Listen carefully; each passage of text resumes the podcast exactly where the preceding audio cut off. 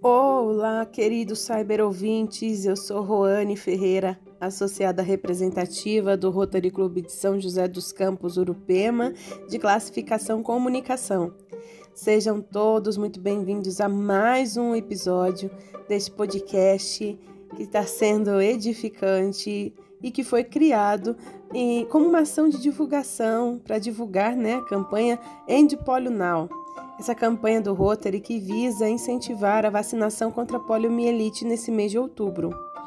Como para quem não sabe, né, nós estamos aqui com a doutora Ana Carolina Leite Hernandes, que é diretora técnica e científica da Clínica Imunocare de São José dos Campos e membro da Sociedade Brasileira de Imunizações. Ela está nos ajudando, falando, explicando desde historicamente até o surgimento, a a questão da, da doença, como ela se prolifera. Então, ela está nos dando toda uma orientação com relação à poliomielite. Bom, doutora, nós já falamos nos outros episódios, né? Como foi o cenário da época em que houve a epidemia do, da poliomielite no Brasil e no mundo, das quarentenas, de tudo que as pessoas viveram, privações, né? E eu gostaria agora que a senhora falasse um pouco mais, porque nós estamos agora vivendo uma época de busca pela cura ou por uma vacina do coronavírus. Como que foi naquela época a busca pela cura e vacina da poliomielite? Bom, então, Juane, como a gente pode imaginar, e na verdade nem precisamos de muito poder imaginativo, uhum. uma vez que a gente vive uma situação pandêmica hoje com necessidade de quarentena. Exato conforme a gente comentou, com menos recursos de biotecnologia ainda, o quão difícil foi o controle dessas epidemias, o que realmente só foi possível com o posterior desenvolvimento das vacinas, que a gente vai poder conversar um pouquinho sobre cada uma delas na década de 50. Uhum. O processo foi extremamente sofrido, como a gente viu, crianças foram afastadas de seus lares, ficando em quarentenas absolutamente extremas, especialmente nas quatro décadas aí seguindo, né, de 1910 para frente. É, as piscinas, os cinemas se fechavam, especialmente durante as estações mais quentes de verão, onde a propagação da polio é maior. Os pais pararam de enviar seus filhos para playgrounds, festas, enfim, para todo tipo de atividade social. Muitas pessoas ficaram de, dependentes do, do, pulmão de aço, que nem a gente comentou. Nossa. Algumas evoluíram com sequelas, com mortalidade e um enorme número de crianças, hoje adultos, inclusive ainda hoje, apresentam a famosa sequela da poliomielite, a sequela física da, da, do pé equino, né? Esse pé viradinho para dentro que a gente falou, essa perna atrofiada, flácida, enfim, essa sequela mais visível e conhecida.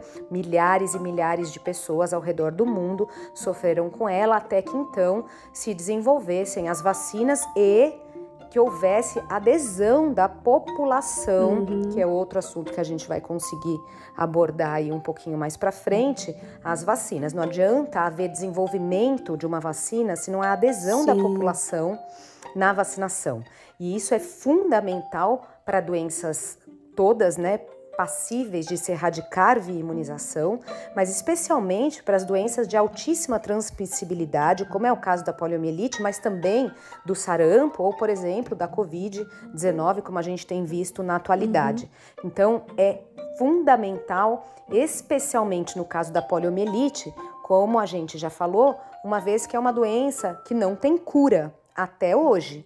Então, realmente não houve a descoberta propriamente de uma cura para a poliomielite, mas o controle da doença veio a partir da década de 50, com então o licenciamento e a introdução das vacinas é, inativada contra a poliomielite, hoje conhecida como Salk, e a vacina atenuada oral, né, para a poliomielite. Uhum que é conhecida como Sabin, ou no Brasil muito conhecida como a famosa gotinha do Zé Gotinha, nas campanhas aí que vieram se desenvolvendo posteriormente.